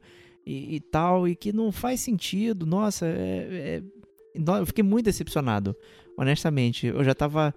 Eu fui, fui assim, ele crescendo absurdo, e de repente eu falei, gente, eu preciso só terminar isso aqui. Porque eu não, não aguento mais. Chega num ponto, inclusive, que eu fiquei tão decepcionado que o que, o que, mais, o que eu mais achei legal do jogo eram o que estava acontecendo com os personagens e como aquilo ia impactar na linha, na linha, digamos, de vida dos personagens, seja ela real ou não. E a verdade é que nos últimos episódios você mal dialoga com os personagens. É, é óbvio é. que você dialoga, mas a própria linha deles de história, você meio que não sabe o que, que aconteceu. Teve um determinado momento que eu peguei a minha mãe, eu botei ela num barquinho e falei, tchau, vai embora da ilha. E é isso aí, ela foi embora da ilha, eu nunca mais soube o que ela aconteceu. Eu soube que os outros personagens, no final do jogo, apareceu um texto falando, olha, fulano terminou bem, ó, fulano terminou mal, ó, fulano não sei o que, não sei o que. E você fica um pouco sem saber direito o que aconteceu. Você, você perde um pouco dessas estribeiras porque você fica, na verdade, num diálogo só só entre você, o Lord Mortimer e o Sir Gregory, né? E você fica só, digamos, nesse, nesse triunvirato, talvez é, é, botando essa quarta peça aí, que é o pai dos dois, né? Que, inclusive, falando em off com o Diego, o Diego falou que nem encontrou com o pai, não conseguiu. Pois é, olha aí. Pois é, então você ficou totalmente perdido, que depende um pouco de exploração também. Você tem que resolver um puzzle, aparece um quadro lá, do outro lado do cenário, você vai olhar o quadro, aí vem uma entidade, entra na tua mente e começa a falar com você, entendeu? E aí te abre, obviamente, muito mais escolhas no final do jogo.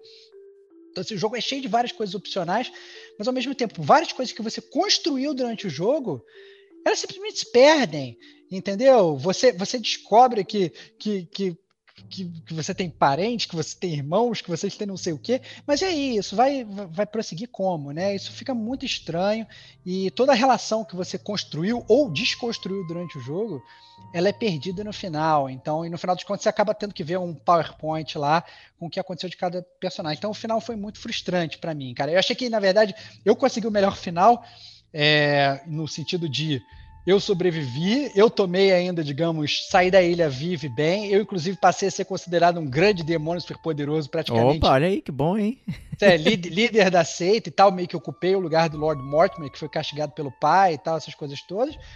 Mas, ao mesmo tempo, eu mesmo com todo esse poder, eu fiquei super vazio, porque eu falei, cara, não era nada disso que eu queria. Eu queria era, era sabe, conversar com as pessoas e seguir. queria bater papo, né? Um outro caminho, cara, sabe? Eu tava curtindo essa, esse embate político. E aí virou um embate muito etéreo. É, pois é. Eu, por exemplo, não salvei a mama de Richer, então. Ela não foi embora de barco, morreu. É, é. Eu acho que eu vi o pior final de todos os tempos. Porque a mãe do Derricher morreu. E aí eu fui conversar com o Lord Mortimer. E eu tomei o lado dele, não fiquei do lado do, do, do Sir Gregory. Né? Então o Sir Gregory rodou também. E aí fui conversar com o Lord Mortimer e não encontrei o pai. E aí ele foi: Olha, meu filho, agora você vai. Eu vou virar você e você vai se perder para sempre. E eu não consegui fazer nada. E morri. Né? Nossa, eu... que loucura. Eu senti, na verdade, quando ele veio com aquele papo de você saber que, na verdade, que ele sempre meio que ia tomando o corpo do filho e tal, não sei o que, essas coisas assim, eu já fiquei com o pé atrasíssimo com aquele cara. Falei, ah, esse cara, não esse é Esse cara tá fazendo besteira. Esse cara, esse cara, esse cara, cadê, cadê os outros milhões de filhos dele? A única outra filha dele que aparece, que é a sua mãe, ela odeia ele e tal, não sei o que. Então, eu achei que, que, que eu já fiquei com o pé totalmente atrás. Então, o que eu fiz foi, eu fui meio que ficando do lado dele para eu tentar não tomar um double cross, mas ao mesmo tempo, qualquer opção de ir contra ele quando ele não estava junto, eu, eu ia por ela, entendeu? Eu quando eu tô longe, eu faço tudo que ele tá me mandando, mas quando tem alguma opção de pegar alguma coisa contra ele, eu vou indo. E aí tem uma hora que você encontra o seu pai, que ele, na verdade, está indo contra o pai, eu falei, é, é com esse cara que eu tenho que fazer aliança. É, eu né? não encontrei. É, o cara pega, tem até um papo super legal que você leva com ele. Aí mais um motivo para você quiser rejogar o jogo, acaba que acaba sendo um jogo bastante rápido quando você rejoga, já sabe, os puzzles já são bem mais fáceis, já sabe tudo que você tem que fazer. Mas é quando você, você encontra o seu pai, você tem um papo até super legal, um dos melhores papos do jogo, dessa parte etérea, obviamente, que são bem aquém do que a gente construiu no início do jogo. Mas você tem um papo legal com ele, e no final, quando você está, digamos, no embate final, que é entre o Gregory e o Mortimer, é, ele você tem a opção, fala assim, chamar o papai ou não chamar o papai, né? Você tem essa opção. E aí eu chamei o papai, e quando eu chamei o papai, até a própria lança, que inclusive do, do que matou Jesus, eu nem eu nem usei, eu nem sei, na verdade, para que, que usou a lança. É, como eu te falei, o jogo ele fica tão desconexo que você passa um episódio todo para pegar a lança e no final das contas eu nem usei a lança. E a lança meio que desapareceu. Eu enfiei em algum lugar que, sinceramente, não, é, então, perdeu a lancinha. Pelo que você. É, pelo, é, acho que você perde a lança se você demole durante o jogo. E se você pegou a lança certa e não pegou o papai, você pode matar ele ah, no final. entendi. É, entendi. Entendeu? Acabou então, que a minha lança, isso. a minha lança ela nem, eu nem usei para nada. É. Não, ficou até assim, ficou uma quest, mais um ponto, como eu acho que a história ela fica pouco pouco amarrada nesse sentido, né? Você perde literalmente horas de jogo para conseguir a lança, no final das contas a lança não serviu de nada porque, sei lá, eu fiz uma escolha só e aí a lança nem mencionada mais, entendeu? Então, assim, eu acho que tem certas coisas que poderiam ter sido melhor, melhor escritas em termos de roteiro, coisas que faziam sentido nos três primeiros episódios, nos dois episódios do final elas se perdem um pouco. É, eu não lembro quem exatamente que, que te pega, não sei se é o Napoleão e tal, ele fala, o que, que você tá carregando aí, não sei o que. Aí você tem uma conversa, né, que você pode perder a lança né? E aí você tem que ganhar para continuar. E aí quando você vai pro embate final com o Mortimer e você não pode chamar o pai, primeiro você pode só papear. E aí, uhum. papai, uhum. né? Mortimer, pô, você é um cara legal. Ele, ó, oh, agora você rodou. E aí você roda, né? Ou você pode, aqui, otário, eu tenho uma lança, aí você já era. Aí ele olhou para mim e falou: Isso aí é um pedaço de papel. Né? Aí... Nossa, será que foi porque você escolheu a lança errada? Eu, eu acho que eu escolhi a lança errada. Eu, pelo que eu andei vendo aqui, até como o jogo foi difícil de procurar informações de, do que pode acontecer, né? É, eu, tem, tem como você matar ele ali também, de, usando a lança, e você é, consegue é. se vingar do Mortimer ali na frente, ali, sem precisar do, do rapaz lá, do Azael, alguma coisa assim, que eu esqueci o nome. É, é assim, o, o, o, jogo, na verdade, ele tem, na verdade, como ele tem no meio dele vários, digamos, caminhos que você pode, pode trilhar, né?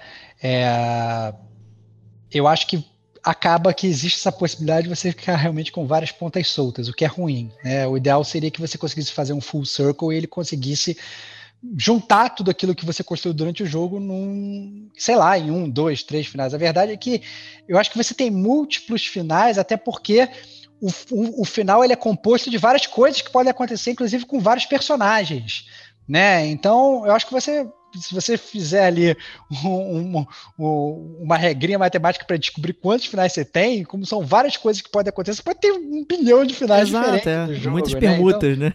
muitas permutas, muitas permutas. Então, eu acho que ficou um pouco.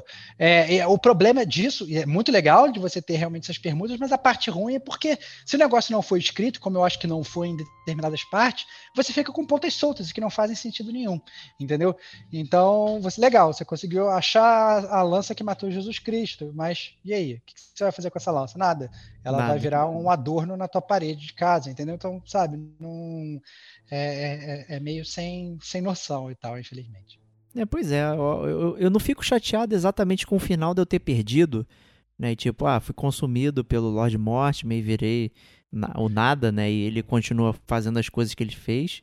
Mas é todo esse, esse, esse miolo ali de, pô, virou demônio, não sei o que, isso me desagradou muito. Mas o final ruim, digamos assim, eu não fiquei insatisfeito por ter perdido. Não foi uma sensação é, de que eu perdi o jogo, mas foi uma sensação de que eu fui enganado como leitor, né? De, de acompanhar Sim. uma história e, e, e, ela não tá fazendo muito sentido para chegar naquele ponto. Né? E eu acho que é isso que eu me senti enganado. Não por ter falhado uma habilidade alguma coisa assim, né? Que eu acho que é a é questão do, do videogame. Né? Eu acho que me, me deixou mais insatisfeito foi é, não o que aconteceu, mas como chegou aquele ponto para acontecer aquilo. Isso é, cê, me deixou um pouquinho insatisfeito. Você no final do jogo você podia ter chegado até lá super maximizado, seu puta diplomata, um puta detetive com a sua psicologia e sua erudição Exato. e sua política no level 200, que não importa, não né? Importa. Por causa de uma determinada escolha sua, você acabou perdendo. Ou seja, é um contrassenso Exato. de gameplay, né? Para que que você evoluiu tudo se no final das contas não vai fazer nenhuma diferença, né? Então eu tô contigo, cara. Assim, acabou que. O, é, é que é engraçado, né? O seu final ele acabou sendo vazio. É, foi, digamos, o pior final, mas você é se sentiu final. vazio. Você se sentiu vazio porque não fez nenhuma diferença. Eu fiz o melhor final, provavelmente, né? Porque eu passei tudo bem, ninguém morreu, todo mundo ficou de boa, todo mundo sobreviveu. Eu sobrevivi, ele super poderoso, mas eu fiquei me sentindo igualmente vazio como você, porque eu senti que, na verdade, no final das contas, mesmo tendo tudo, eu não tive nada, porque tudo que eu consegui durante o jogo eu acabei que não pude usar. Então, achei realmente estranho. É isso aí. Então acho que esse é o recado aí da zona dos spoilers aí, né? Não sejam demônios. É, é. Entendam, na verdade, que o jogo ele, ele, ele passa. São praticamente dois jogos nenhum. Assim, é. é uma met primeira metade é uma coisa, a segunda metade é outra coisa. E se você está escutando a zona de spoilers e não tem, não, não jogou o jogo, vá preparado para isso. Né? É, porque é realmente uma mudança súbita e que você, inclusive, fica, a, fica parecendo meme do John Travolta, assim, sem entender o que está acontecendo andando é. de um lado pro outro. É muito estranho.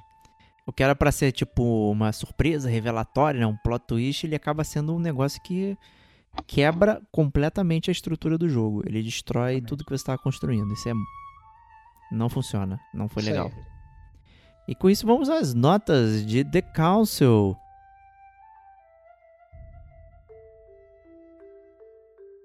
Parabéns papinho de anjo, você e sua lábia infinita detonaram a zona de spoilers.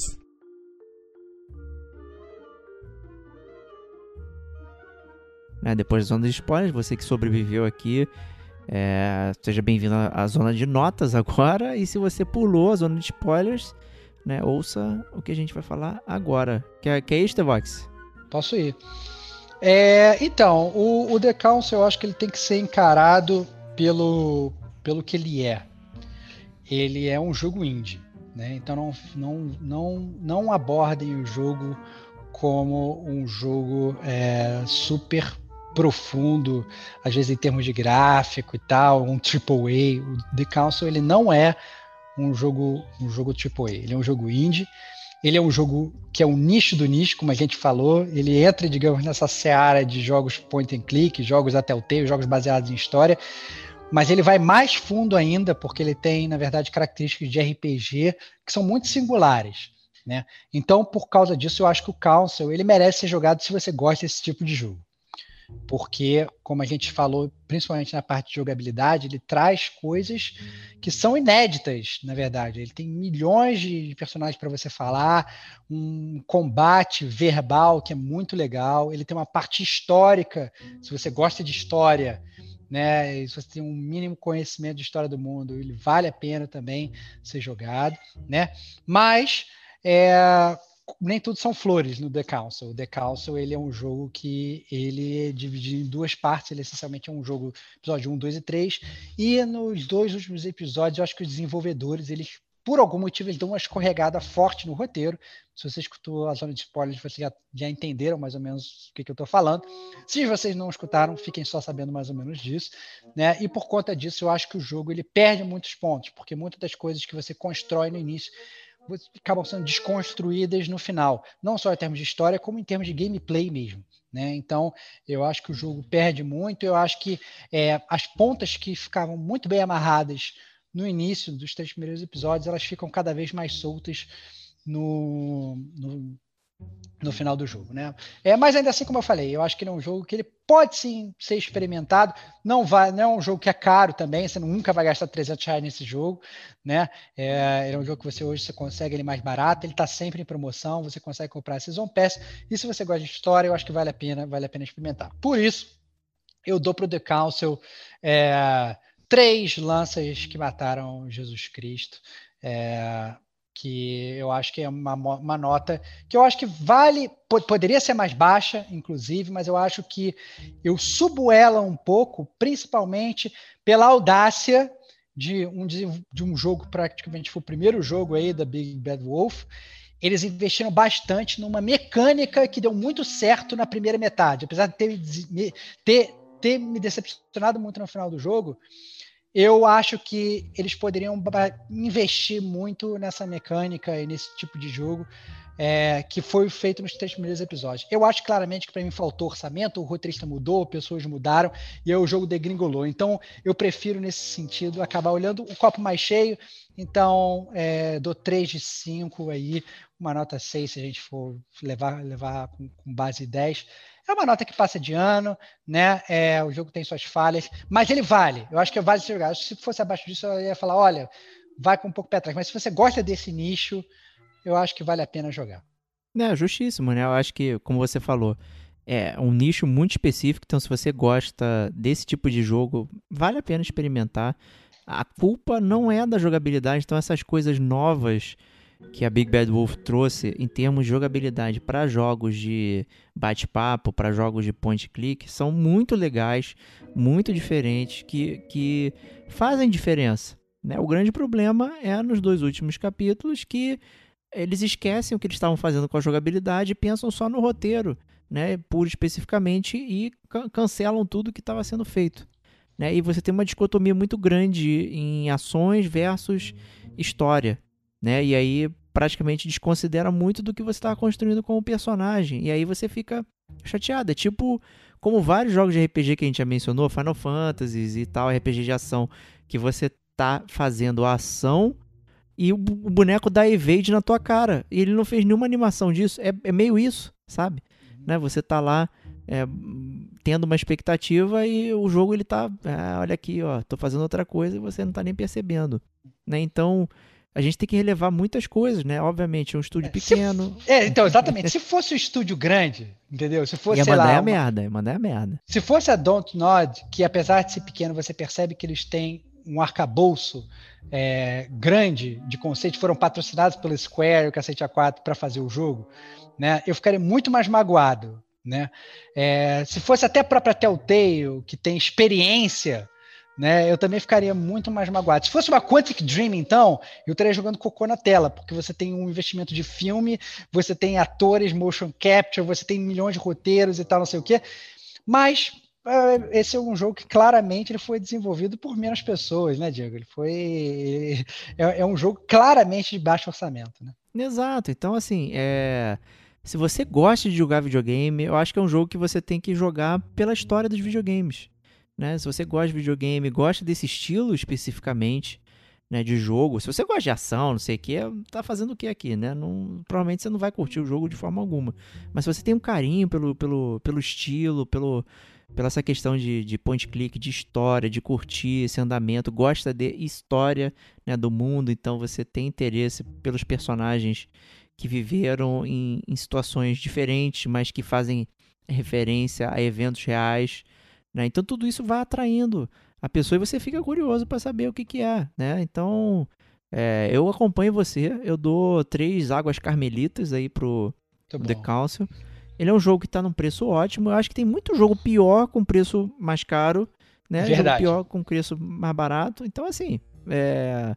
indo pelo game como a gente, eu acho que você deveria, se curte esse estilo, você deve experimentar com certeza. Agora, se você não curte, quer conhecer o estilo, eu sugeriria você né, conhecer outros jogos né, do estilo isso. até chegar nesse.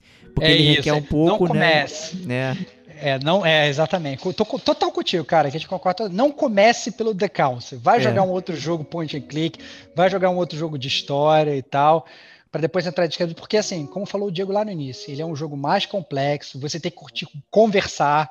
Né? Tem gente que vai para o jogo de conversa e fica só apertando o botão para passar o texto rapidinho. Desculpa. Não é, não é, não é, o jogo ele é exatamente sobre conversa, né? Então não adianta apertar o dedo rapidinho para fugir de conversa que você vai estar tá perdendo o jogo. Então ele é um jogo de conversa, ele é um jogo todo em inglês, né? Ele é um jogo nichado.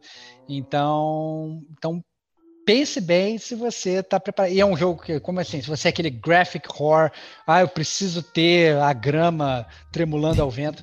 Não é isso que você vai ver no The Council. Pelo contrário, ele é um jogo de baixo orçamento que tem, na verdade, uma, uma estrutura, um arcabouço técnico por trás de árvore de escolhas e de habilidades mais complexo do que muito jogo AAA. Então, é, que inclusive poderia ser adaptado por muitos jogos. Eu Verdade. diria, inclusive, você, Diego, que questiona muito a árvore de habilidades de outros jogos AAA, eu não acho que você critica, por exemplo, a árvore de habilidades do The Council, porque elas fazem diferença e você Sim. vai usando e é outro, é uma forma legal de você fazer uma árvore de habilidades, né? Então, é, tem que ser usado na verdade como exemplo para alguns outros jogos que têm muito mais orçamento do que ele. Pois é, eu acho que o maior disclaimer é isso que você falou, cara. É um jogo que não está em língua portuguesa. Né? Eu acho que essa é, é a maior barreira para muitas pessoas aproveitarem. A gente vive, né, obviamente, no mundo agora que, porra, vários jogos são dublados, né, ou tem a legenda em português e tal. Esse é um jogo que requer realmente é, texto, né? Ele tem um texto em inglês, ele requer que em vários momentos você entenda nuances, entenda, porra, o que, que eu tô falando aqui? É uma ironia, não sei o que, babá, para poder fazer o, o, o seu jogabilidade. Então ele é um pouco avançado é, nesse sentido, tá, gente? Então é, tem essa barreira também, tá? Mas, cara, é, se você curte o nicho, curte o gênero, tá no lugar certo, tá? Eu acho que é um, um, um jogo que tá no. Tem o coração no lugar certo, mas não tem é, o, algumas coisas no lugar certo, mas o coração tá lá. Eu acho é que é isso, que, que, que, Resumiu bem, Diego. Pois é, e isso é o The Council, é, filosofando aqui antes do, do final do cast, a gente vive numa época que, caralho, tudo é super foda ou uma bomba. Né? Tipo, caralho, isso aqui é a melhor coisa de todos os tempos, você tem que ver. Ou então isso aqui, nossa, isso aqui é tão ruim que você não tem que ver. E. Porra, cara, tem coisas que, que têm os seus méritos. Por que, que a gente não pode ver? Será que a gente não tem tempo? Né? E por é. isso que a gente tem que ficar. É, tudo vira uma hipérbole, né? Então, hum. porra, essa série aqui é a melhor de todos os tempos, esse jogo é o melhor de todos os tempos, blá blá blá e tal. E por que, a gente não pode aproveitar uma experiência dessa que, assim, a gente tirou várias coisas legais do jogo. E ele não é um jogo nota máxima, né, Starvox? É, não, exatamente. Ele é um jogo que ele merece ser experimentado pelo que ele é.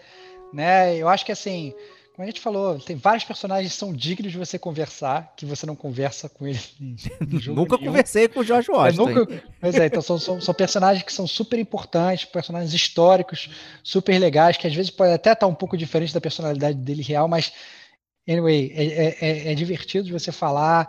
Tem uma mecânica muito única, dá para ver que o, o cara que pensou nessa mecânica de gameplay, ele se debruçou na parada. Entendeu? Esse debruçou, porque não é fácil, sabe? Você tem puzzles que são puzzles, que galera que gosta de puzzles, são puzzles que você tem que pensar, entendeu? Você, você até por você ter habilidades diferentes, você tem que ter formas diferentes de resolver o puzzle. É, isso é então, legal assim, demais. Cara, muito legal, cara. Então, assim, você, o, o jogo, ele foi muito bem pensado, e jogos que foram muito bem pensados, que não foram largados, mesmo não sendo nota máxima, eles são dignos de ser experimentados, como você falou. Então, é, não é porque o jogo não é nota 10 que você tem que desprezar, até porque às vezes num jogo nota 6, num jogo nota 3, no caso, como a gente falou aqui, 3 de 5, você aprende coisas, você pega experiências que são legais e que compõem o seu caráter gamer, como bom Exatamente. Gamer, Monta repertório, né? Que eu acho que Monta isso é importante. Repertório. É isso, você depois você vai, inclusive quando você for jogar depois de um outro jogo, de, de, de, de, point and click, ou de Telltale, ou de né, um jogo baseado em história, você inclusive já tem um outro comparativo. Você pode falar assim, não, olha, essa dinâmica não foi tão boa quanto o The Council, que é um jogo super nichado, né? Um jogo. Olha só, o The Council com muito menos dinheiro fez muito mais, né? Ou então, olha só, é, esse roteiro daqui tá melhor do que o final do The Council, que foi uma bomba. Então, assim, eu acho que tem certas coisas que, que são dignas de pesar e a, aumentam aí a sua biblioteca gamer, o seu repertório gamer, como você bem mencionou aí, Diego. É isso aí. Então, né, não adianta você viver só de escola, né, sendo que tem outras cervejas por aí. Isso aí, muito bom. Esse é o recado do Gamer Como a Gente. Espero que tenham curtido aí, The Council. Obrigado, Stevox. Foi um prazer inenarrável fazer esse podcast em dupla, fazia tempo. Tamo junto, cara. Teria que ser nós dois exatamente nesse conselho, porque eu acho que faltam aí gamers com a nossa habilidade para integrar esse conselho, porque não jogaram o jogo, isso é verdade. Não jogaram o jogo, triste. Se você tiver jogado o jogo, já sinta-se convidado para o nosso conselho é, privativo do Gamer Como a Gente. Envie seu e-mail para gamercomagente.com dizendo o que, que você achou do Decalce. É isso aí. E porque a gente vai ler semana que vem com o GCG News. Então a gente se vê lá, né? Um grande abraço e até lá. Tchau, tchau. Please allow me to introduce myself. I'm a man of wealth and taste. Been around for a long, long year. So many man's soul and faith. I was round when Jesus Christ had his moment of doubt and pain. Made that sure the pilot washed his hands and sealed his fate.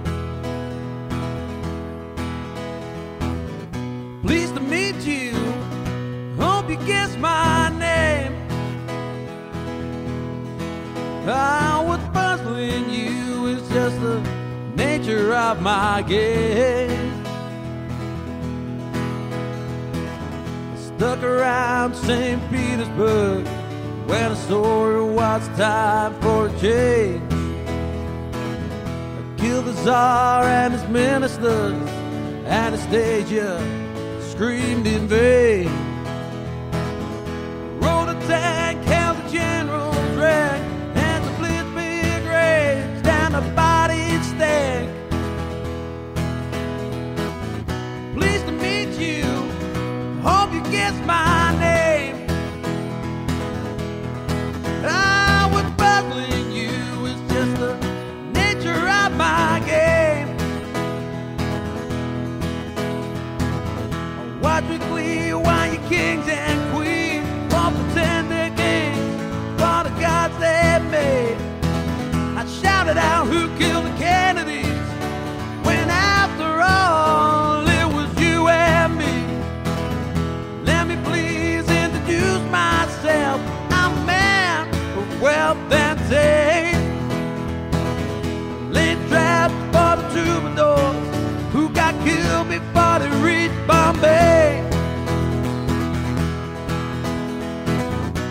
pleased to meet you.